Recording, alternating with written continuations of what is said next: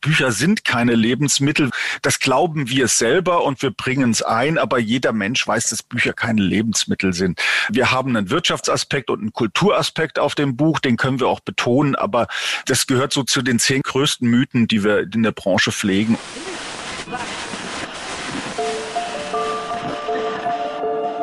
Herzlich willkommen zu Hansa Rauschen, dem Literaturpodcast des Hansa Verlages. Mein Name ist Florian Kessler. Hier sprechen alle zwei Wochen Lektorinnen und Lektoren mit Menschen aus der Welt der Bücher, mit Schreibenden und Lesenden, mit Leuten von anderen Verlagen und aus dem Haus. Es geht um alles, was in Bücher passt und außenrum passiert. Und das ist wirklich nicht wenig. Willkommen zur 49. Folge von Hansa Rauschen. Willkommen zu einer Folge zwischen Hoffen und Bangen. Gesprochen habe ich für Sie mit zwei Buchhändlern, die in den letzten Monaten zu zwei verschiedenen Anlässen an die Öffentlichkeit getreten sind aber beide Male für die Sache der Buchhandlungen. Rasmus Schöll von der Aegis Buchhandlung in Ulm hat im Dezember einen Eilantrag gegen das Verbot gestellt, dass Buchhandlungen in seinem Bundesland keine Bücher aus dem Laden heraus an Abholende verkaufen durften. Michael Lemling von der Buchhandlung Demkuhl in München wiederum hat Mitte Januar einen großen offenen Brief von Buchhandlungen und Verlagen mitinitiiert, der überhaupt für die Öffnung des Buchhandels plädierte. Über die durchaus schwierige Frage nach solchen Öffnungen, über den großen Wert von Buchhandlungen in diesen pandemischen Jahren und über die Zukunft der unabhängigen Buchhandlung nach Corona haben wir mit durchaus unterschiedlichen Meinungen debattiert. Aber alle drei mit viel Glauben an genau diese Zukunft. Viel Spaß mit Hansa Rauschen. Rasmus Schöll und Michael Lemling, wir sind hier in der Mitte des März 2021. Vor einem Jahr, Mitte März 2020, begann der erste Lockdown. Heute ein Jahr später sind wir immer noch mittendrin in der Corona-Krise. Heute Nachmittag kam eine Nachricht, dass Impfungen ausgesetzt werden, dass ein ganzer Impfstoff zurückgezogen wird. Man hat das Gefühl, die ganze Sache ist noch lange nicht vorbei. Meine erste Frage an euch beide als Buchhändler ist, wie erschöpft seid ihr zurzeit nach einem Jahr Corona? Ja, also ähm, ich bin schon ein bisschen erschöpft. Also ich glaube, es gibt äh, so eine Corona-Müdigkeit, die ja, ähm, glaube ich, alle so langsam so ergriffen hat, dass man so eine Sehnsucht bekommt nach einer Normalität. Also ich habe auch noch drei Kinder ähm, und bei denen ist es so, dass ich teilweise so ein bisschen daran zweifle, ob sie wissen, was diese Normalität war. und das ist natürlich schon auch ein bisschen krass, ne? Und das ist so, äh, ja, also ich bin da schon dass ich äh, froh wäre, wenn da irgendwann mal äh, Licht am Ende des Tunnels wäre. Ja, diese Corona-Müdigkeit, die kenne ich auch. Man hat äh, irgendwie die Schnauze voll. Ähm, es war aber schon mal schwerer. Ich sag mal so Mitte Januar. Da war ich, äh, da gab es auch den Moment, wo ich völlig frustriert war äh, und gar nicht auch diesen Schwung aus dem ersten Lockdown, den wir mittendrin verspürt haben, äh, mehr feststellen konnte. Das war der Moment, wo Angela Merkel sagte, bis Ostern kommen noch drei schwere Monate. Und ich dachte, das hört nie auf. Und es stand standen die Vertretergespräche an, die habe ich alle gecancelt und gesagt, ich kann nicht so ein großes Bestellvolumen jetzt in die Welt setzen äh, und weiß gar nicht, wann wir da rauskommen und wie wir da rauskommen und wie dann die Welt aussieht. Äh, aber man hat sich dann doch wieder gefangen und ich sag mal, seit einer Woche, nämlich seit wir wieder offen haben, ist die Laune eigentlich wieder gut äh, und die Umsätze sind sogar noch viel besser. Äh, und die Begegnung mit den Kunden, mit den vielen Kunden, das macht einfach äh, fast hätte ich gesagt glücklich. Gilt das für dich auch so, Rasmus, dieser 8. März, als eben in vielen Bundesländern, in denen, in denen es noch nicht geöffnet war, die Buchhandlungen wieder öffnen durften? War das ein ganz besonderer, wichtiger Tag? Ähm, also ja, also auf jeden Fall. Also natürlich war das sehr, sehr wichtig und ähm, äh, das stimmt. Also da kann ich äh, Michael nur zustimmen, dass äh, das auch wirklich große äh, Freude macht und man auch eben merkt, dass es viele Dinge gibt, die digital nicht funktionieren und die auch ohne Begegnung nicht funktionieren und was eben auch dann wahrscheinlich der Inhaber geführte Buchhandel auch ausmacht. Und das andere, also bei mir vielleicht so eine Spezialsituation. Also wir haben ja jetzt äh, äh, mitten in, in, in der ganzen Corona-Krise dann beschlossen, noch äh, eine Partnerbuchhandlung aufzumachen. Also das war vielleicht auch so ein bisschen, ähm, was mir, mir persönlich noch sehr gut getan hat, ähm, Ideen und so weiter spinnen zu können außerhalb von irgendwelchen Corona-Problemlösungen. Also das war natürlich auch irgendwie was, was äh, so ähm, Kraft und Freude gegeben hat. Aber ja, die offenen Buchhandlungen, das ist eine sehr gute Sache, ja. Ich habe an mir selbst als Leser festgestellt, dass Buchhandlungen mir sehr wichtig sind, dass ich einfach sehr, sehr gerne in Buchhandlung bin und rumstöbere, beraten werde. Ich habe aber gleichzeitig, muss ich auch sagen, in diesem Jahr auch sehr schätzen gelernt, dass es auch andere Wege gibt, ganz schnell an Bücher zu kommen. Ich fand es schon beeindruckend, dass plötzlich viele kleine unabhängige Buchhandlungen super Webseiten hatten, dass man Bücher ganz, ganz schnell nach Hause geradelt bekam und so weiter. War es vielleicht, ketzerische Frage, auch ein tolles Jahr in diesem einen Punkt, dass es sowas war wie ein Innovationsschub für kleinere, unabhängige Buchhandlungen? Wie seht ihr das? Also ja, wir haben eine ganze Menge gelernt. Also diese Ergebnisse, ähm, die, die, diese Lernfortschritte, die wir gemacht haben, die sehe ich positiv. Und die haben, die, die sind aber auch zu einem wichtigen Teil eigentlich eine Bestätigung dessen, was wir immer gemacht haben, äh, dass es unseren Kunden wichtig ist, in unsere Buchhandlung zu kommen und hier zu stöbern und dass wir gleichzeitig ähm, die Möglichkeit auch haben, entweder durch eigenes Engagement die Sachen eben zu den Kunden, Kunden hinzuradeln, äh, beziehungsweise unsere Online-Shops zu sehen, dass das funktioniert, die Kunden das kapieren, die switchen um, die bestellen eben online und lassen sich schicken äh, und nehmen die Möglichkeiten alle wahr. Und immer in dem Moment, wo sich was ändert, nämlich wir wieder aufmachen dürfen, kommen die alle wieder hierher. Wir haben das zweimal erfahren äh, und das waren ja schon ganz spannende Erlebnisse. Wir sind im ersten Lockdown ja viel durch Schwabing geradelt und gelaufen, haben vorbeigebracht. Dann durften wir wieder aufmachen und ja, wir haben gedacht, in der Kurzarbeit, in der wir ja noch waren, wir dürfen, wir, wir schaffen diesen Spagat jetzt nicht mehr, nämlich im Laden präsent zu sein, da die Kunden zu bedienen und dann noch rumzuradeln. So und dachten, jetzt müssen wir was eine andere, andere Leute dafür engagieren, äh, die den einen Job dann erledigen. Äh, gleichzeitig sind wir in der Kurzarbeit. Und was ist passiert? In dem Moment, wo wir den Laden aufsperren durften, ist die Nachfrage nach der persönlichen Belieferung nach Hause komplett zusammengebrochen. Die Leute kamen alle zu uns, die wollten zu uns und die standen in der Schlange. Und das Gleiche äh, haben wir erlebt, als wir am 11. Januar die Abholstation einrichten durften. Wir haben die Tür ein bisschen aufgeschoben, die bestellten Bücher mit einer Rechnung ausgegeben und ab diesem Tag war ebenfalls die Nachfrage, könnt ihr es vorbeibringen, könnt ihr es mir schicken, andere total weg. Das war total unspannend. Äh, unsere Tür war so spaltbreit offen, mehr nicht. Und da wollten die Kunden alle hin. Und jetzt haben wir wieder auf und jetzt sind sie alle wieder drin. Rasmus, ihr habt ja auch sehr viel in die Richtung probiert. Ich habe sogar gelesen, dass ihr auch Essen, Lebensmittel noch mitgekauft habt, wenn das gewünscht ja. wurde. Ähm, aber sind die Erfahrungen auch so, dass die Menschen eigentlich was ganz Grundsätzliches wollen, das sehr stark auch an diesen Ort Buchhandlung gebunden ist? Ähm, ja, also, also ich glaube, es sind so, so, also man muss es, glaube ich, sehr differenziert ähm, betrachten, wenn man irgendwie sagen muss, ähm, also natürlich ist an dieser Corona-Krise im Prinzip nichts Gutes. Also ich glaube, das muss man mal so grundsätzlich sagen. Und dann ist es natürlich so, ähm, und jetzt gerade, also ich habe die EGIS-Buchhandlung vor drei Jahren übernommen und dann ging es dieser Buchhandlung, als ich sie übernommen hatte, nicht so gut, das muss man auch sagen. Und dann baut man eben sowas auf. Also da bin ich, glaube ich, zu Michael in einer anderen Situation, dass ich praktisch auch irgendwie an einem Anfang bin.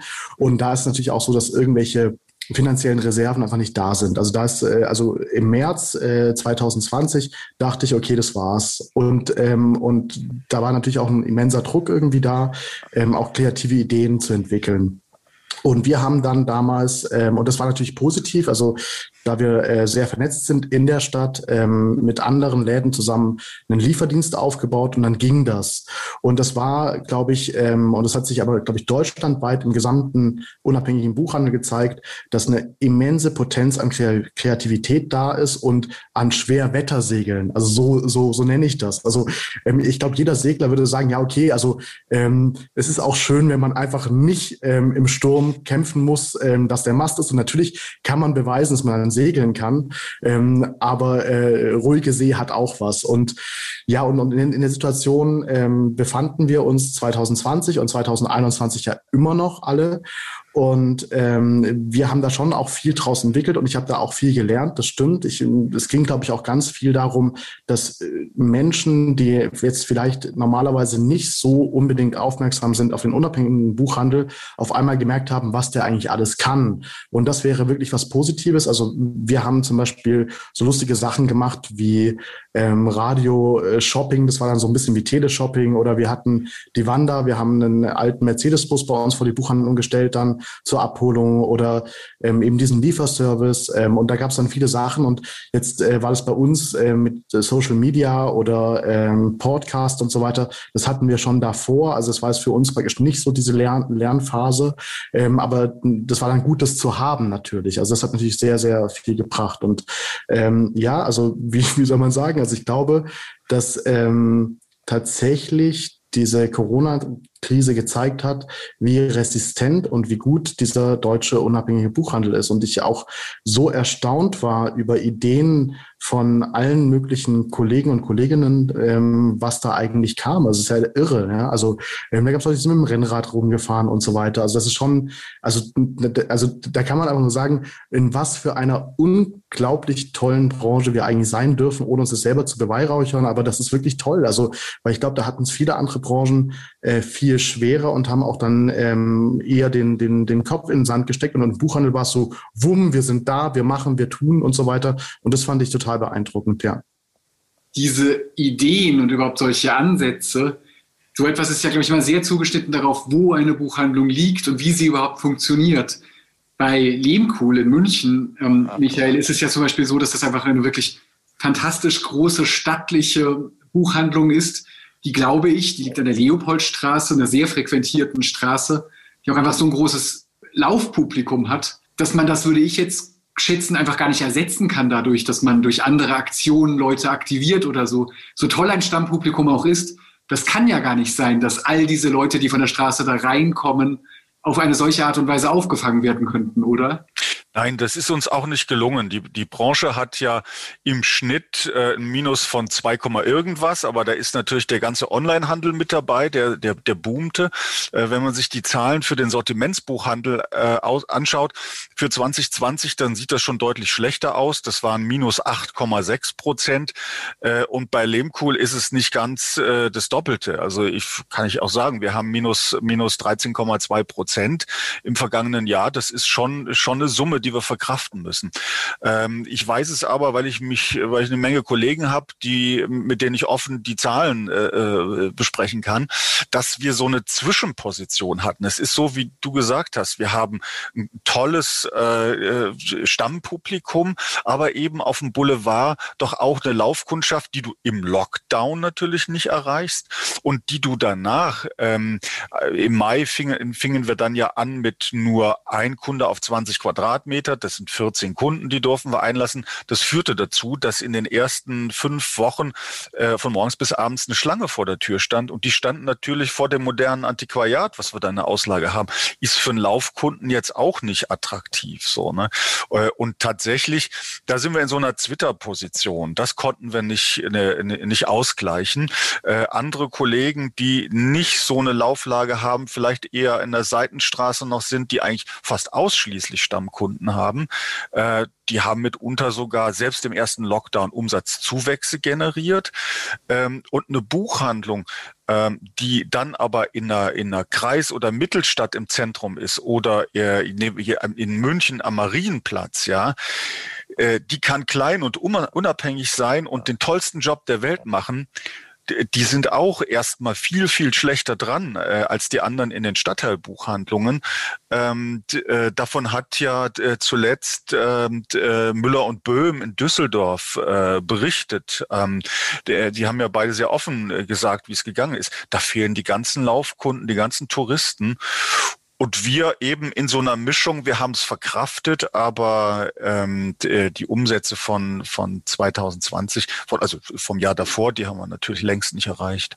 Jetzt gab es genau um solche Lagen herum ja eine Begründung, wie so viele Begründungen der Bundesregierung, der Gesetzgebung und so weiter, kann man immer darum streiten und sollte man auch ruhig, ähm, was sinnvoll ist und was nicht sinnvoll ist.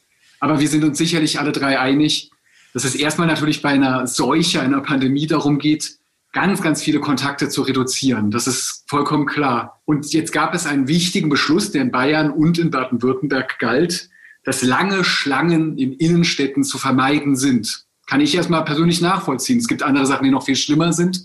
Aber trotzdem, klar, Pandemie, lange Schlangen, viele Menschen zusammen, alle solche Anlässe vermeiden. Trotzdem ist es ganz sicher, dass ihr da andere Aspekte seht und euch das anders anguckt. Rasmus, du hast im Dezember eine richtige Klage, einen Eilantrag dagegen eingereicht, was auch einfach großer Aufwand ist, das überhaupt durchzuführen und, ähm, und, ähm, und rauszubringen. Und dafür geklagt, dass Click and Collect möglich sein soll, dass man also Bücher abholen kann direkt an den Buchhandlungen. War teilweise in Deutschland möglich, war teilweise nicht möglich, weil das Landessache war. Was war der Grund dafür? War das einfach existenzielle Not oder war das Wut über die Idee dieser Regelung? Na, also Wut war es auf jeden Fall nicht, das kann ich schon mal sagen. Also, äh, also, also ich kann schon einen heiligen Zorn entwickeln, aber dagegen nicht. Sondern ähm, es hatte so, äh, glaube ich, also es hat mehrere Aspekte. Also was mich gestört hat, also generell mich auch stört an dieser Frage, wie mit Kultur umgegangen wird und dann auch vielleicht mit Kultur und Buchhandlungen, dass ähm, so getan wird, wie als wäre das Unterhaltung. Und das ist ähm, ein Aspekt, der eben so nicht stimmt, weil es geht halt auch um einen demokratischen Prozess, es geht um Meinungsbildung und so weiter. Und meines Erachtens findet das auch durch Buchhandlungen statt und auch durch das Buch statt. Also es hat schon eine Wichtigkeit. Und ähm, das ist so diese, diese eine Geschichte. Und die andere Sache ist natürlich, also was mich tatsächlich geärgert hatte, war, ähm, dass im Mai 2000 20 oder im März 2020, im ersten Lockdown, dass wir alle nicht wussten, was kommt und so weiter, das war irgendwie klar und dass dann auch ein bisschen mit äh, vielleicht ähm, nicht alle Beschlüsse ausgereift sind, also das kann ich alles verstehen. Aber ich wusste eigentlich, dass im Sommer ähm, war mir klar, dass wir im Herbst und im Winter ein Problem kriegen. Und es wussten, glaube ich, alle Leute, die einen Laden haben und dachten, okay, wenn da die Zahlen hochgehen. Und ich hatte erwartet von der Regierung, auch von der Landes- und auch von den Landesregierungen, dass das sozusagen auch vorbereitet wird, dass es einen Plan gibt. Und ich war entsetzt darüber, dass es offenkundig überhaupt gar keinen Plan gibt, sondern dass wieder in totaler Panik eigentlich irgendwie durchregiert wird, ohne irgendwie zu überlegen, wie es ist. Und der zweite Punkt ist, ähm, dass mich natürlich auch das geärgert hatte, dass die Debatte ähm, an Kritik und an, an, an dem demokratischen Prozess eigentlich äh, zwischen Querdenker und sozusagen Befürworter irgendwie geführt wird und wir keinen demokratischen Diskurs haben. Und ähm, in dieser Erfahrung, die wir gemacht haben im ersten Lockdown, ähm, dass die Innenstädte eben nicht voll waren, dass es keine Schlangenbildung gab ähm, und schon, und ich sag mal, ich würde mir es wünschen, aber Menschen sich nicht gruppenmäßig verabreden zum gemeinsamen Lesen, sondern es um dieses Rausgeben gab und wir auch alle vorbereitet waren mit Spuckschutz, Masken, was es alles im ersten Lockdown nicht gab. Das haben wir ja schon vergessen, dass, dass das im ersten Lockdown gab es keine Masken, gab es keine Spuckschütze, es, es, das gab es ja alles nicht. Das war alles auf einmal da im, im Herbst und jetzt sozusagen die Situation mit dem Liefern dass dann sozusagen meine MitarbeiterInnen ähm, sozusagen von Haustür zu Haustür gehen, ohne Abstand, ohne Spuckschutz und so weiter und so weiter. Und die Leute eben nicht in die Stadt gegangen sind, um extra nur ein Buch abzuholen oder irgendwie so, sondern in der Stadt waren, weil sie eben in die Drogerie gegangen sind, um mehrere Besorgungen zu machen. Also ähm, aus meiner Erfahrung und auch wie es jetzt ja ist, eh in die Stadt gehen. Also sozusagen, es, es war nicht ein, ein Mehraufwand. Und da dachte ich, ähm, es muss irgendwie auch ein Zeichen gesetzt äh, werden und zu sagen, okay, also ich finde, das ist nicht richtig und dann äh, nicht einfach zu sagen, ich mache jetzt auf oder ich mache, was ich will, sondern halt einfach auch einen rechtsstaatlichen und demokratischen Prozess anzustoßen und damit zu gehen und eben nicht alles irgendwie einer Querdenkerbewegung zu überlassen, sondern da eben auch eine Kritik anzubringen, die vielleicht auch gerechtfertigt ist.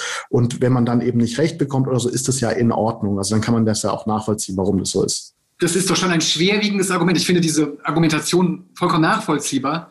Aber trotzdem ist der Streit darüber, ähm, wie sehr wir alle uns zurückhalten müssen. Das ist, ich finde es genau richtig, dass man sagt, das muss stark abgewogen werden. Aber ich kann schon auch verstehen, dass es Menschen gibt, die sagen, wir müssen alles vermeiden. Es muss einfach jetzt sein. Es geht nicht anders. Was sagst du zu diesem Dilemma?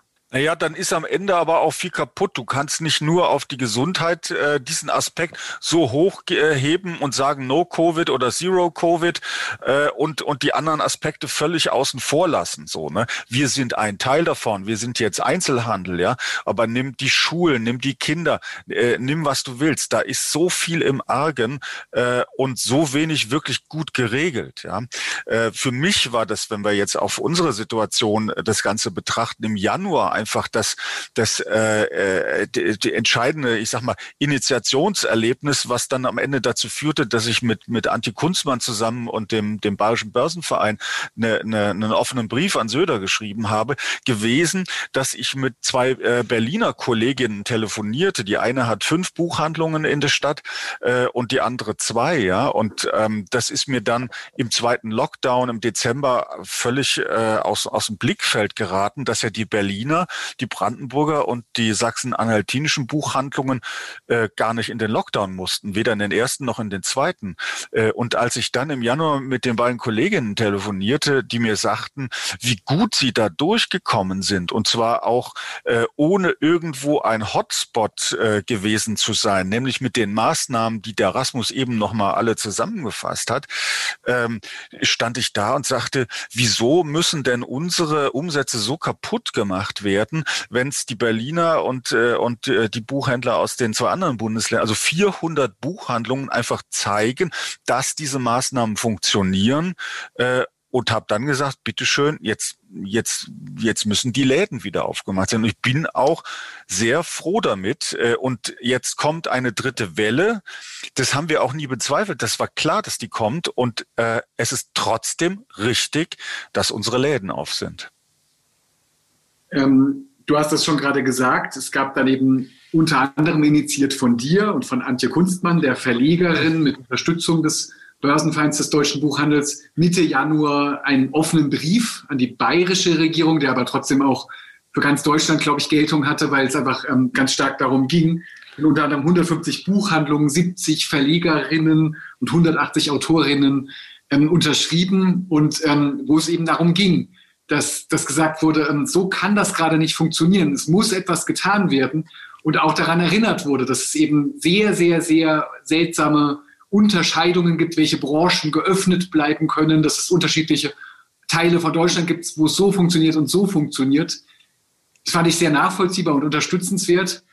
Ich spiele jetzt hier trotzdem so ein ganz bisschen Advocatus Diaboli und frage da ein, zwei Mal nach, weil es ja wirklich eine gewichtige mhm. Sache ist, eben in diesen Corona-Jahren ähm, überhaupt über solche Dinge zu reden. Und dafür baue ich es noch einmal auseinander und ähm, frage wahrscheinlich ungefähr zweimal nach, die erste Sache, die mich interessieren würde, ist das, was du, Rasmus, zuerst sagtest, dass du sagtest, ähm, Bücher haben einen besonderen Status. Das ist etwas, was für die öffentliche Diskussion wesentlich ist. Ähm, es gab ja oft dieses Schlagwort, das ich immer ein bisschen dubios finde, weil ich gar nicht weiß, wie ich zu Tankstellen stehe, von der geistigen Tankstelle oder von Büchern als eine Art kulturelles Lebensmittel, das, ähm, das ganz, ganz wichtig ist, einfach für eine demokratische Öffentlichkeit. Ist das denn wirklich ein so happiges, gutes Argument? Ist es nicht so, zum einen, dass wir auch auf viele, viele Dinge eine Zeit lang in Notzeiten verzichten können? Und ist es zum anderen nicht so, dass wir die ganze Zeit doch sehr, sehr gut noch an Bücher und Zeitungen und so weiter herankamen? Das war ja nun mal so. Auf anderem Wege ging das ja. Man konnte ja sogar den unabhängigen Buchhandel unterstützen, wenn man Bücher bestellte, indem man es über ihre Läden machte. Das ist ja, wie gesagt, toll ausgebaut. Deswegen ist das nicht ein etwas zu großes Schlagwort, das da Buchhändler oft benutzen in solchen Fällen. Was sagt ihr dazu? Also ja, also, also ich glaube, es ist ähm, natürlich so, dass man da auch sehr vorsichtig agieren muss und so weiter. Ähm, und dass es nicht so ist, dass man sagen kann, ja, also das äh, Buch ist natürlich alles und so weiter. Aber ich glaube schon, also ich gebe mal ein Beispiel wenn mein Haus brennt, dann will ich bestimmte Sachen von der Feuerwehr auch nicht gefragt werden und auch nicht mitentscheiden. Das, das gebe ich zu. Dann will ich da rausgerettet werden und dann soll das auch irgendwie funktionieren. Und ich muss auch nicht ein, alle Einzelheiten verstehen. Ähm, aber eine, wenn eine Krise eine bestimmte Dauer annimmt, und es geht, glaube ich, hier auch um, um, um eine Dauer. Also es geht nicht darum, was ja passiert ist, sozusagen ähm, in dem ersten Lockdown, sondern es geht es darum, wir reden jetzt von über einem Jahr. Also wir sind jetzt sozusagen, haben jetzt dieses eine Jahr über, über überschritten. Ähm, dann erwarte ich sozusagen schon, dass wir in, in den Lösungsansätze kommen, die sich unterscheiden von dem, was vor einem Jahr war. Und, ähm, und da geht es jetzt nicht nur sozusagen um Buchhandlung, sondern es geht um die Frage, ähm, ist Kultur Luxus? Also sozusagen ist es dieses sozusagen ähm, diese, diese, diese Brot- und Torten-Vergleichgeschichte und sowas. Ähm, und, und natürlich ist es so, dass ähm, das kein Problem ist, wenn man mal nicht sofort an ein Buch kommt oder dass, dass das eine Buchhandlung nicht überlebens wichtig ist für einen kurzen Moment. Aber wenn wir von der Dauer reden, also na, natürlich kann ich auch verzichten, mal drei Monate nicht ins Theater zu gehen. Oder es braucht vielleicht auch nicht ein äh, Philharmonieorchester, sozusagen jede Woche kann ich auch mal eine Woche drauf äh, verzichten und so weiter. Aber wenn wir in eine gewisse Dauer gehen, dann müssen wir schon darüber reden, welche Bedeutung hat Kultur und dazu zähle ich eben auch Buchhandlungen für eine Gesellschaft und was passiert eigentlich, wenn diese Kultur nicht mehr stattfinden kann oder wie müssen wir es ermöglichen und so weiter. Und da sage ich ja auch nicht, und ich glaube, es geht ja jedem so, dass, dass, dass man sagt so, boah, ich will auch nicht die Entscheidungen treffen müssen. Also ich will auch, also man hat natürlich jetzt, glaube ich, in der Politik auch immer den Buhmann, wenn man diese Entscheidungen treffen muss, weil es ist nicht populär, nein, natürlich nicht. Ähm, aber mich, ich war trotzdem entsetzt darüber, dass es jetzt für den zweiten Lockdown keinen eigentlichen Unterschied gab zum ersten Lockdown und ich in allen anderen Teilen der Gesellschaft eine große kreative Potenz erlebt hatte. Ob das bei den Gastronomen ist, ob das bei den Theatern ist, ob das bei den Buchhändlern ist, vollkommen egal. Da wurden viele Gedanken gemacht, viele Ideen, wie können wir da, da damit umgehen. Und dann kam einfach sozusagen hoppla hopp. Also ich wusste zum Beispiel, ich weiß nicht, wie es in Bayern war, aber ich glaube, es war sehr ähnlich. Ich wusste, ähm, einen Tag ähm, vor dem Lockdown nicht, ob jetzt zum Beispiel welche Mitarbeiterinnen oder Mitarbeiter kommen kann, ähm, welche Kinder betreut sind, welche Kinder nicht betreut sind und so weiter. Und ich fand das zum Beispiel einfach eine Zumutung, wo man sagen kann, okay, warum haben wir denn eigentlich nicht im Sommer die Zeit genutzt, um einen Plan zu machen, wie es aussehen könnte? Und, und da war ich schon ähm, entsetzt, ja, das muss ich einfach sagen. Also auch, auch wenn ich zugebe, dass es natürlich viele Bereiche gibt, wo ich verstehen kann, dass es schwierig ist, das zu entscheiden und so weiter. Aber ich habe das Gefühl, wir bewegen uns in, wenn man diese Dauer eben betrachtet, eigentlich nicht weiter, sondern es ist wirklich einfach nur äh, Krisenmanagement nach und nach und nach und nach. Und was Michael ja auch gesagt hatte, man muss halt auch, auch bedenken, dass wenn so eine Dauer einsetzt, dass Dinge auch aufhören und nie wiederkommen. Dass Läden aufhören, dass, wo man ja mal fragen kann, wie ist es denn eigentlich, wenn ein Schauspieler ein Jahr lang nicht spielt? Haben wir die Qualität an Schauspiel noch oder haben wir die Qualität an Musik noch und so weiter? Und das hat der Michael auch gesagt, wir müssen irgendwann anfangen, ähm, auch abzuwägen, in wie machen wir es und, und wie wollen wir als Gesellschaft leben oder wollen wir dauerhaft sozusagen ähm, in, in, in einer pandemischen Gesellschaft eben leben, in der wir so geschlossen sind oder müssen wir irgendwann auch sagen, wir müssen mit bestimmten Risiken umgehen, was ähm, ja auch, auch Sachen sind, wo, wo, einen, ja, wo man fragen kann, verdammt, warum geht es eigentlich mit den Impfungen nicht weiter und so weiter. Also das sind ja schon, glaube ich, da hängt ja schon viel dran. Ne? Michael, du nickst. Ähm ja, dem kann ich, äh, kann ich zustimmen.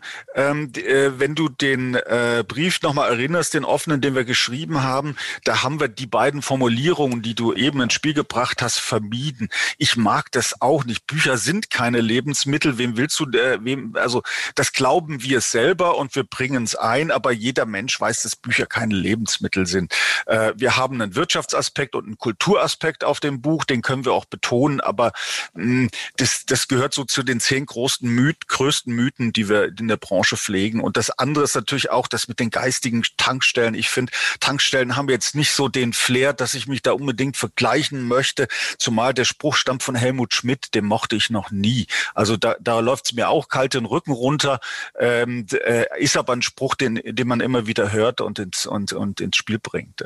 Für, für mich kommt, ist es diese Dauer, es ist die, eine, eine falsche Gewichtung von Maßnahmen in der Krise mir tun. Und ich sage auch, ich bin jetzt nicht, ich bin heilfroh, dass wir aufmachen dürfen und wohl auch dauerhaft aufmachen dürfen. Mir tun aber die ganzen anderen Händler auf der Leopoldstraße und sonst wo und im ganzen Lande leid, die dann jetzt dieses Klick und Miet und, und, und so einen bürokratischen Wahnsinn da vor sich haben und nicht wissen, ob sie nächste Woche schon wieder sowieso alle zu haben. Ähm, äh, leid, mir tut auch die Kultur leid. Ich glaube, die haben alle viel viel getan. Äh, und das sind nicht die Orte, wo es, äh, wo du diese, die, diese Pandemie äh, bei los wirst. Ich sehe, dass es sinnvoll ist, die Leipziger Buchmesse jetzt nicht stattfinden zu lassen, dass die im, im letzten Jahr ausgefallen sind, dass ein Fußballstadion jetzt auch nicht mit Fans gefüllt werden sollte, sehe ich alles ein. Aber man muss die Gewichtungen äh, des Lebens da anders fassen, glaube ich. Ja, ich kann das gut nachvollziehen frage aber trotzdem noch einmal nach, weil ich glaube, das ist wirklich ein gravierender Punkt. Ähm, und ich spreche dabei aus einer absolut privilegierten ähm, Situation heraus, denn wir arbeiten in genau der gleichen Branche, an genau der gleichen Sache letztlich. Aber ähm, mein Job als Lektor in einem Verlag ging in Wahrheit ähm, sehr, sehr ungebrochen weiter. Wir hatten da, wir, wir kamen mal ganz kurz ins Schwanken, wie das alles gehen könnte, hatten sehr kurz Kurzarbeit, dann stabilisierte sich das irgendwie und vor allem konnten unsere Arbeitsverhältnisse vollkommen ins Homeoffice gerettet werden und so weiter und konnte einfach sehr, sehr viel weitergehen. Es gibt bestimmt auch da große Unsicherheiten, wie der Buchhandel überhaupt weiterlaufen wird, wie sich bestimmte Arten von Büchern verkaufen werden, was mit Büchern wird, die nicht auf den Bestsellerlisten sind, weil gerade die ja sehr, sehr stark auf tolle Buchhändler angewiesen sind, die sie empfehlen. Aber trotzdem bin ich da einfach privilegiert, eindeutig, und kämpft hier um Existenzen und um, und um äh, ganze Geschäftsgrundlagen, die tatsächlich irreversibel zerstört werden können. Das verstehe ich alles. Aber gleichzeitig denke ich sofort, diese Beispiele, Rasmus, was du gesagt hast, dass die Leute vom Theater auch sagen, wir wollen weitermachen. Oder ähm, als die Schulen geöffnet wurden, melden sich sofort die Hundeschulen und sagten, wir wollen auch öffnen. Also welcher Gesellschaftsbereich ist denn nicht relevant? Das ist ja in einer Gesellschaft so, dass Gott sei Dank alle denken, dass sie relevant sind und etwas beitragen. Und das tun sie ja auch. Ähm, und aus diesem Grunde finde ich persönlich diese ganzen No-Covid und Zero-Covid-Sachen nicht völlig dumm und falsch, sondern ich finde tatsächlich, dass schon sehr, sehr stark betont werden muss, dass ganz viel runtergefahren werden muss und dass man da, ähm, dass es fürchterlich ist für eine Gesellschaft, aber dass es einfach nicht anders geht. Denn es gibt viel zu viele Ideen, was man alles öffnen könnte und wie man das Leben weiter betragen könnte. Und dann wird diese Pandemie ewig dauern. Ja. Naja, aber dann hast du am Ende nichts mehr zum Hochfahren, sag ich mal. Du hm. kannst alles runterfahren, aber am Ende musst du es auch wieder hochfahren können. Und äh, wie gesagt, ich glaube, es ist der, der, der Mix. Ich sag, weißt du, wir haben gedacht, äh, toll, wir dürfen am 8. März wieder aufmachen. Und dann war unsere Prognose, wir fangen wieder so streng an wie im letzten äh, Mai. Das, das heißt, ein Kunde auf 20 Quadratmeter. Heißt für unsere Buchhandlung 14 äh, die Kunden, die kommen dürfen. Äh, dann bleiben wir in der Kurzarbeit und das kriegen wir mit Kurzarbeit dann geregelt und irgendwie stimmen die Verhältnisse. Und dann war das Ergebnis, es bleibt bei 1 zu 10, also 28 Kunden. Im Weihnachtsgeschäft haben wir gemerkt, 28 Kunden, wenn du das von morgens 10 bis abends 20 Uhr hast, ist das ein bisschen zu viel angesichts der, ich sag mal, der engen Verhältnisse oder Winkel und der Treppe, die wir haben und an der Kasse lange Schlange.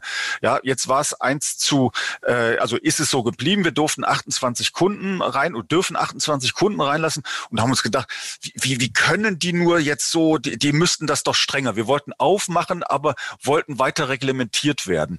Das hat aber nur einen Tag gedauert bei mir, bis ich gesagt habe, ist doch toll. Du kriegst die Möglichkeit, 28 Kunden reinzulassen. Als Unternehmer kannst du jetzt hingehen und hast gemerkt, im Weihnachtsgeschäft war es auch für Kunden und auch, auch für, für die Belegschaft mitunter so unangenehm. Und jetzt hast du die Freiheit, selber das zu steuern. Und wir haben dann für uns gesagt, äh, wir lassen nicht 28 Kunden rein als Höchstmarge, sondern wir stellen das jetzt auf 20 Kunden mal ein. Und wenn wir uns dann immer noch unwohl fühlen, dann machen wir es halt auf 18 oder auf 16, so dass das funktioniert. Und so würde ich mir das vorstellen. Was sagst du dazu?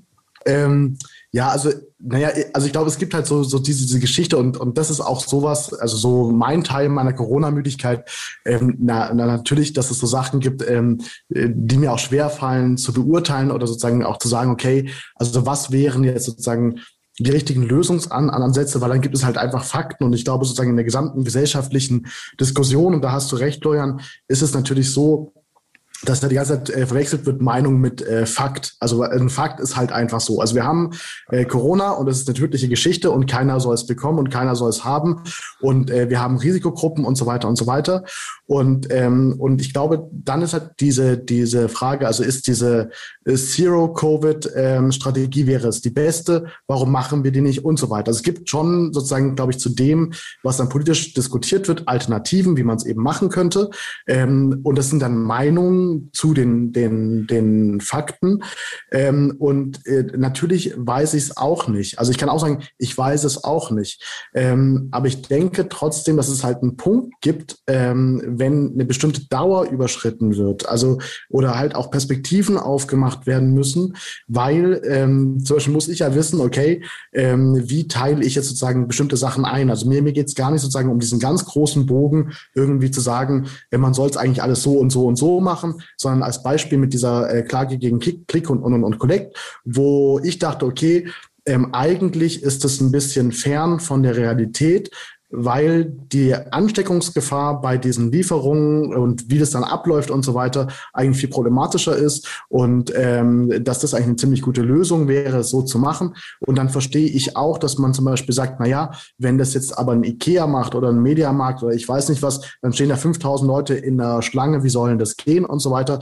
Dann hätte ich zum Beispiel gesagt, na ja, dann lasst uns doch die Schlangenbildung reglementieren. Es dürfen halt nicht mehr als drei Leute in einer Schlange stehen und da muss zwei Meter Abstand dazwischen sein. Irgendwie so.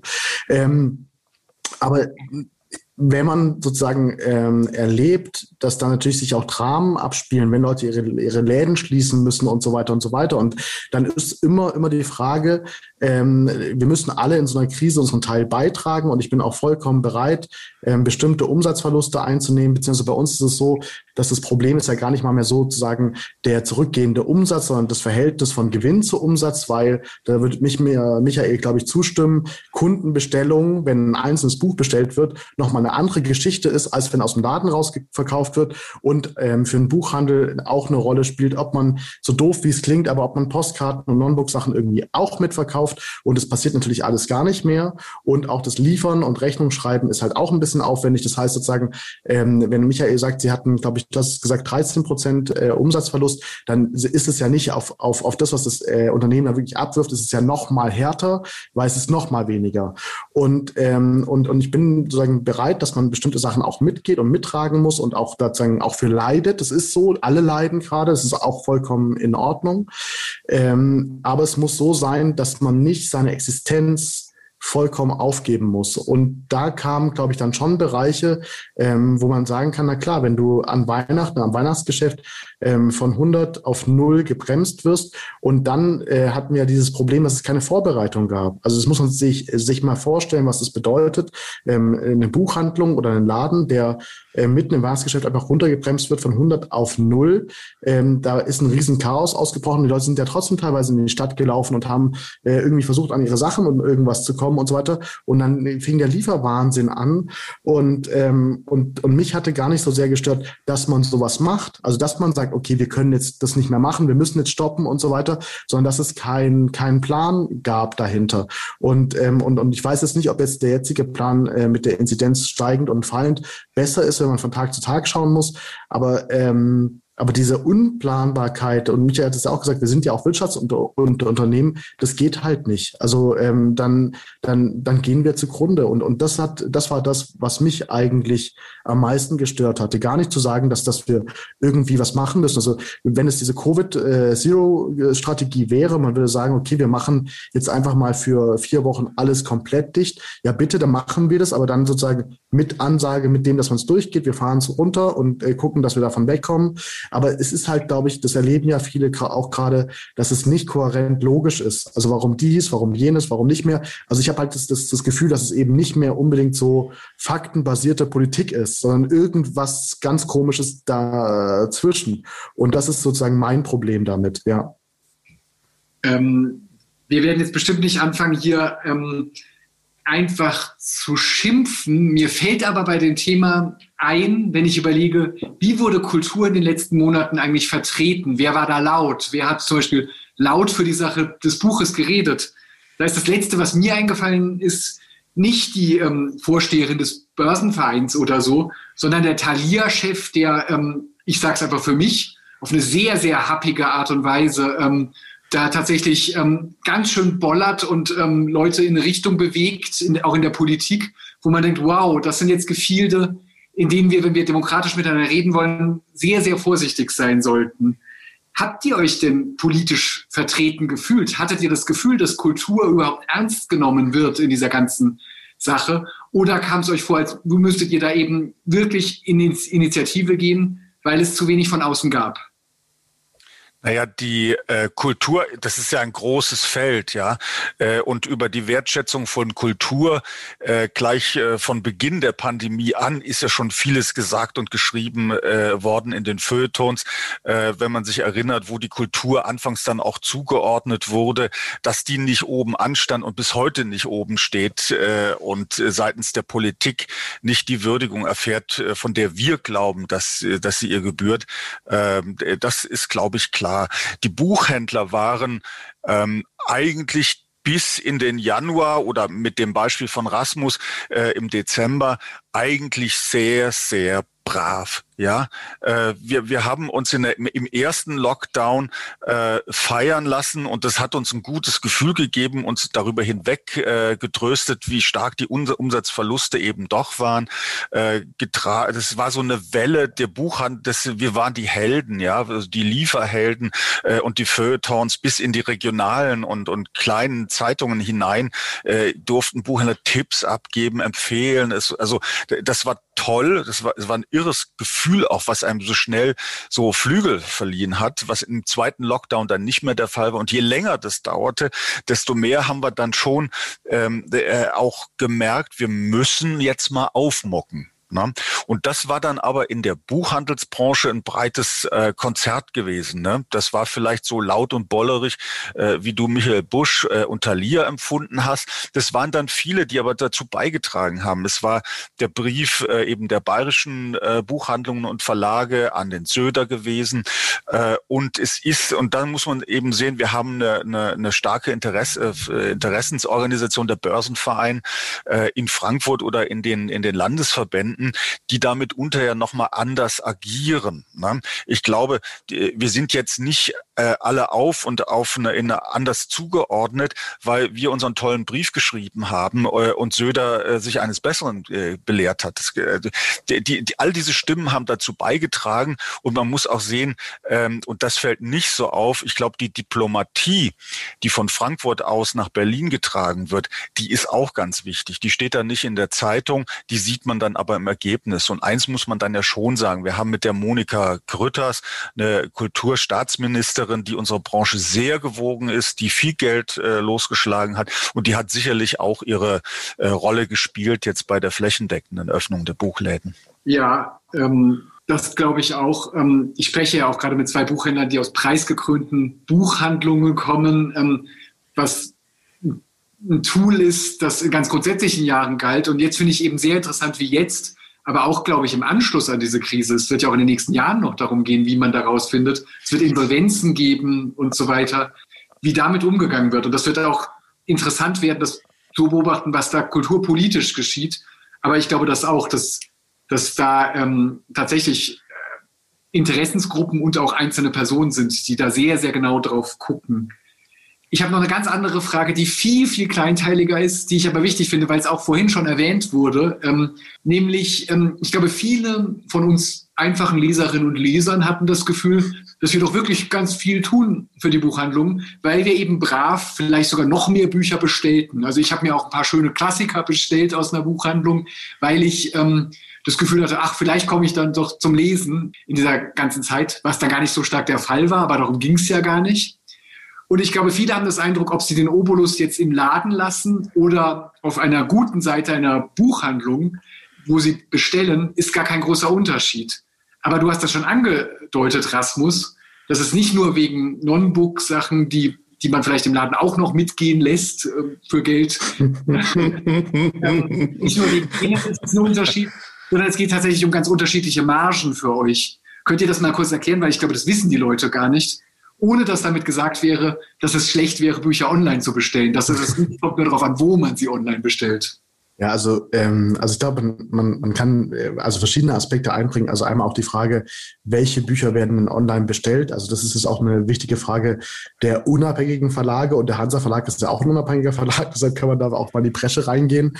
Ähm, aber natürlich haben auch nicht alle unabhängigen Verlage die Marketingmittel und diese Substanz sozusagen, dass sie das online und ähm, dann auch irgendwie äh, Bestsellerlisten oder irgendwie sich wie das widerspiegelt. Das heißt, äh, viele unabhängige Verlage, auch kleinere unabhängige Verlage sind angewiesen auf Buchhandlungen, in denen sie empfohlen werden und in denen sie gesehen werden. Also das haben wir ja auch gemacht, aber das hat natürlich bei weitem nicht diese äh, ähm, Schlagkraft, wie wenn die Leute in, in Daten kommen können und man da einen Stapel hinlegt von einem unabhängigen Verlag und dann sagt, hier, das ist das beste Buch und das musst du gelesen haben und so weiter. Ich glaube, da würde jeder Buchhändler und jede Buchhändlerin zustimmen. Aber Ähm, diese Margengeschichte ist eigentlich relativ einfach. Es gibt ja im Buchhandel ähm, die Barsortiment, das sind große Zwischenhändler. Ähm, und es gibt sozusagen einmal die Möglichkeit, wie man normalerweise ja in der Buchhandlung einkauft, dass man ähm, bei den Verlagen bestellt, aufs Lager, da bestellt man auch größere Mengen. Und die sind eben besser rabattiert. Und die einzelnen Kundenbestellungen sind eben schlechter rabattiert, die dann meistens über die Großhändler gehen. Ähm, und da reden wir sozusagen von einem Verlust je nach Buchhandlung. Also sagen wir mal, weil wir vorhin Dalia gesagt haben, mit ihrer Politik, ähm, die haben dann sozusagen, keine Ahnung, was die für, für Rabatte von den Großhändlern kriegen. Wäre auch mal interessant zu wissen, das würde mich sehr interessieren. Aber ähm, sagen wir mal, irgendwie ähm, kriegen die an die 50 Prozent wahrscheinlich von den, von den Verlagen, wenn nicht sogar mehr, wenn da irgendwie noch äh, äh, Werbekostenzuschüsse laufen und so weiter. Und ähm, ein normaler Buchhändler ist auch mal ganz gut bedient, äh, also sehr gut bedient mit 45 Prozent oder äh, 43 Prozent. Da gibt es auch Bücher nur mit 40 Prozent. Und bei einer normalen Kundenbestellung, je nachdem, wie man denn bestellt oder wenn man es nicht auf Lager hat, ist ja egal. Aber sagen wir mal, sind es vielleicht 37 Prozent und wenn es ganz schlecht läuft, 36 Prozent, dass man das so ein bisschen, glaube ich, kapiert mit dieser Margengeschichte. Ähm, auf jeden Fall ist es natürlich so, dass man dann bis zu 10 Prozent einfach verlieren kann ähm, daran, dass es dann... Vielleicht noch einmal ein bisschen leichter, 10 Prozent von was? Das ist ja die Frage beim Rabatt. Also, also 10 Prozent, äh, also sozusagen maxi, also man muss es auch nicht schlechter machen, wie es, ist, weil ähm, ganz so schlimm ist es für den Buchhandel auch nicht. Aber sozusagen ähm, auf den, auf das, wenn ein Kunde ein Buch kauft in der Buchhandlung, aus dem Lagerbestand ähm, oder er es eben bestellt, was, wenn der Buchhändler es nicht da hat, dann sind es, können das auch mal zehn Prozent weniger sein. Und das kann äh, natürlich, wenn es nur noch so läuft, dann kann es auch richtig wehtun. Gleichzeitig müssen wir natürlich sagen, wir waren alle froh, dass wir seit Jahren unsere Online-Shops hatten, äh, dass wir, ähm, die haben wir nie so groß in den, in den Vordergrund gerückt, weil es uns nämlich immer am liebsten war, wenn man mit dem Kunden im Laden zu tun hatte. Äh, aber die Kunden wussten, dass es diese Shops gibt und waren im Moment des Lockdowns bereit, äh, sofort umzuswitchen und wie die Bekloppten, hätte ich was gesagt. Also sehr solidarisch äh, jetzt eben über die Online-Schiene bei uns zu bestellen. Und dann haben wir vielleicht auch ein bisschen dieses, naja, nee, Online-Handel ist ja, wollen wir jetzt eigentlich gar nicht, aber müssen es machen, weil Amazon uns da die Konkurrenz Das müssen wir völlig äh, rauskriegen. Also on, online zu bestellen, am besten im unabhängigen Sortimentsbuchhandel, ist eine gute Geschichte. Ähm, und es sieht ja bei, glaube ich, äh, bei, bei vielen dann ja auch so aus, dass die Kunden abends oder am Wochenende äh, im Netz recherchieren, über unsere Online-Shops recherchieren und sich dann, und das ist bei uns eine Quote von zwei Drittel zu ein Drittel, dazu entschließen, äh, ich bestell's online, aber ich bestell's mir in die Buchhandlung, da hole ich's ab. Und da bleibt genug bei uns hängen. Am wenigsten bleibt hängen, wenn der Kunde dann äh, sich entscheidet, das sich nach Hause schicken zu lassen. Aber das ist auch in Ordnung. Also ja. wenn es nötig ist, äh, immer fleißig im Netz auf unseren Shops bestellen. Das ist eine gute Sache. Also ich möchte da mal von ganzem Herzen, Michael, äh, dir zustimmen natürlich, weil äh, am, am Ende kann man auch sagen, na ja, also ganz ehrlich, ähm, jedes, auch wenn das weniger rabattiert ist, aber jedes Buch, was natürlich bestellt wird im unabhängigen Buchhandel, ist trotzdem gut und bringt uns allen was und bringt auch den Verlagen was. Man kann ja auch sagen, dass die Verlage besser äh, am unabhängigen Buchhandel verdienen, also mehr davon haben, als wenn dann woanders äh, bei, sagen wir mal, irgendwelchen Leuten, die ähm, in ganz großen Flüssen äh, in dieser digitalen Welt leben, bestellt wird. Das darf man auch ruhig mal sagen. Ja. Ähm, aber das andere ist natürlich irgendwie auch, dass ähm, man auch, also mir kam so eine, so eine Sache bei diesem ganzen Online-Ding, dass ich dachte, ach du Kacke, was für freudlose Menschen müssen das eigentlich sein, die nur Online-Buchhandel machen? Also wie seelenlos und wie spaßlos und so weiter. Also man muss ja auch mal sagen, bei all dem, auch wenn wir gerade nicht tanzen gehen können und auch wenn wir viele Sachen nicht dürfen und so weiter, aber unser Beruf macht ja uns ja nicht nur Freude oder, oder, oder wir treffen ja auch viele Entscheidungen im Buchhandel, die nicht immer 100 Prozent wirtschaftlich sind. Ähm, und es hat auch mit Freude zu tun, es hat was mit Liebe zur Literatur zu tun. Also da gibt es viele Aspekte darin. Und man kann wirklich sagen, dieser reine Online-Buchhandel, das ist so seelenlos. Also ich hatte das erste Mal, glaube ich, in meinem Leben mit dem großen A auch echt fast schon Mitleid, weil ich dachte, wie wenig Herz muss man haben, um sowas zu machen. Und es gibt auch einen Grund, warum dieses große große A nicht so eine unfassbare Konkurrenz hat, weil ähm, man dann wirklich rein aus wirtschaftlichen Aspekten, glaube ich, etwas tut. Und es ist jetzt gar nicht dieses Bashing irgendwie zu sagen, ich will nicht innovativ sein und ich sperre mich gegen irgendwelche Digitalisierung. Und auch was Michael gesagt hat, ja, total bestellt. Wir haben super tolle Shops alle. Es funktioniert, es funktioniert äh, super gut sogar. Man hat es ja auch erlebt. Amazon hat ja die Bücher auch rausgeräumt ähm, und hat dann Klopapierrollen dafür eingeräumt. Das hat kein Buchhändler gemacht, weil wir das mit Leidenschaft machen und so weiter. Ähm, aber ganz ehrlich, also der Buchhandel, dieser Online-Buchhandel ist halt auch irgendwie, pff, also, also ich, ich hätte, also wenn das, wenn es die nächsten zehn Jahre so weitergeht, dann, äh, dann überlege ich mir irgendwas, dann mache ich aber keinen Online-Buchhandel. ich ähm, glaube das auch felsenfest. Ähm, für mich war es zum Beispiel so, ich habe jetzt die wunderschönen Regale bei Elgis in Ulm nur bewundert im Internet und war in dieser Buchhandlung noch nicht. Aber beispielsweise bei Lehmkuhl war ich im vergangenen Sommer, als man endlich wieder durfte. Und ähm, das war ähm, für mich ein Fest. Das war, das war einfach ähm, da eine Dreiviertelstunde einfach nur rumlaufen zu dürfen und sich alles anzugucken und so viele Sachen zu sehen, auf die man nie käme und mitzubekommen, was empfohlen wird und vorgestellt wird und so weiter. Und deswegen bin ich, ähm, auch wenn ich jetzt vorhin ganz kritische Fragen gestellt habe, bin ich unglaublich optimistisch, weil ich es mir nicht vorstellen kann. Und ich finde auch diese ganze Solidaritätsstimmung, gerade im ersten Lockdown, hat so eindeutig bewiesen, was die Leute damit verbinden. Jetzt sind alle dünnhäutig und ähm, selber am Durchdrehen mit all ihren Alltagsproblemen und so weiter. Aber es gibt so ein Bedürfnis danach. Und ähm, wenn es nach dieser ganzen Krise ein, eine große hedonistisches Zeitalter ausbrechen wird, dann wird dazugehören, dass Buchhandlungen gestürmt werden werden. Das ist ganz klar. Ja, zumal es ja auch schon immer so war, dass, glaube ich, ähm, Buchhändler sein auch immer eine große ähm, sozialtherapeutische Maßnahme mit einschließt, was äh, oder psychotherapeutische Maßnahme mitbringt. Und äh, vielleicht wird es nach dem Lockdown und nach all dem äh, auch bitter notwendig sein. Und man merkt es ja auch, dass die Menschen ja auch ein großes Bedürfnis haben, eigentlich zu reden. Und, ähm, und es geht auch gar nicht mehr darum, über Corona zu reden, sondern es geht ja auch ganz viel um Sozialkontakte und so weiter.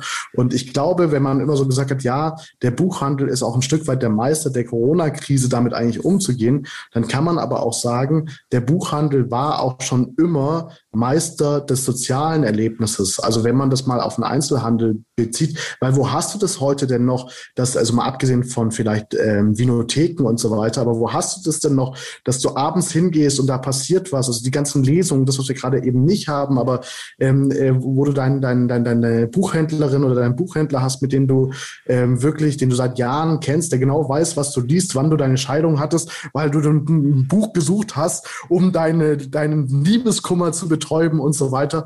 Und ich glaube, ähm, also ich bin da unglaublich hoffnungsfroh, ähm, dass wir eine gar nicht äh, so unbedeutende Rolle haben werden, auch nach Corona und nicht nur dem geschuldet sind, dass Leute sagen, jetzt habe ich endlich mal wieder Zeit zu lesen. Man muss ja auch sagen, so viele Leute haben, glaube ich, wieder angefangen zu lesen, die noch, die lange nicht mehr gelesen haben, weil sie auch gemerkt haben, also erstens, Netflix ruckelt. Netflix kann ruckeln. Ähm, zweitens ähm, äh, ähm, irgendwie, dass ähm, die, die, die, die Zeit, die man auch in Social Media verbringen kann, endlich ist, aber Lesen beruhigt. Lesen beruhigt und äh, macht halt dann auch Sinn. Ich frage dich das auch noch, weil ich das wirklich schön und wichtig finde, überhaupt auch an Buchhandlungen als soziale Orte zu erinnern. Das ist doch auch was. Ich kenne es doch bei dir von den tollen Lesungen bei Leben cool, dass es da auch Leute gibt, die immer kommen, die immer wieder da sind. Und ganz grundsätzlich ist es doch aber auch so, dass es einfach ein Stammpublikum gibt, wo man jetzt auch das Gefühl hat, was machen die denn, wenn die nicht alle paar Tage vorbeikommen oder so? Und ähm, das alles wird doch wiederkehren. Das ist doch gerade ganz vielen Leuten klar geworden, was Buchhandlungen bedeuten, nicht? Hoffe ich doch sehr. Also das ist ähm, diese Buchhandlung als sozialer Ort, das ist in der Tat so. Man, man geht dann nicht nur äh, rein, weil man ein ganz konkretes Ziel hat und das Buch X oder Y braucht, sondern das mit dem Stöbern hast du erzählt.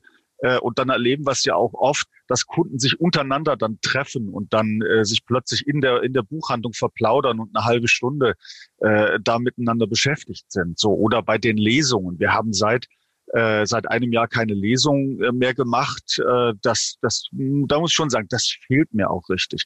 Wir sind nicht in, in äh, da eingestiegen und haben Hybride oder sonst wie digitale Formate ausprobiert. Im Laden selber dürften wir, glaube ich, acht äh, Zuhörer gerade reinlassen für so eine Abendlesung auf der Fläche, die wir machen. Das macht alles keinen Sinn. Äh, und ich hoffe, dass das vielleicht nicht in diesem Jahr, aber im nächsten Frühjahr dann wieder so weit ist, dass wir das auch wieder machen dürfen. Ja, es ist gerade so viel im Stillstand. Du hast es auch schon gesagt mit der Buchmesse, die einfach auch wichtig ist für diese gesamte Branche zur Orientierung und, und für Blicke darauf und auch fürs einfache sich treffen. Und das gilt auch hier. Aber ich glaube, dieses Gespräch hat unter anderem auch gezeigt, dass das trotzdem nicht einfach wegbricht oder abbricht, sondern dass es jetzt darum geht, noch einiges auszuhalten, aber dass das gerade wieder im Gange ist. Und wie gesagt, seit 8. März darf wieder verkauft werden. Und das ist schon mal ein riesiger Gewinn. Und wir werden jetzt einfach sehen, was in diesem Jahr, in dieser Pandemie noch passiert. Aber erstmal bedanke ich mich bei euch beiden ganz herzlich. Es war ein sehr schönes Gespräch auch wenn es traurige Anlässe hatte, aber eben nicht nur, weil es trotzdem immer schön ist, mit Buchhändlern und Buchhandlungen zu tun zu haben. Dankeschön. Vielen Dank. Ja, danke dir. Dankeschön. Ich mache das aus. Das war es für heute mit dem Podcast Hansa Rauschen. Das waren viele Worte für viele interessante Dinge. Bis zur nächsten Folge und danke fürs Zuhören.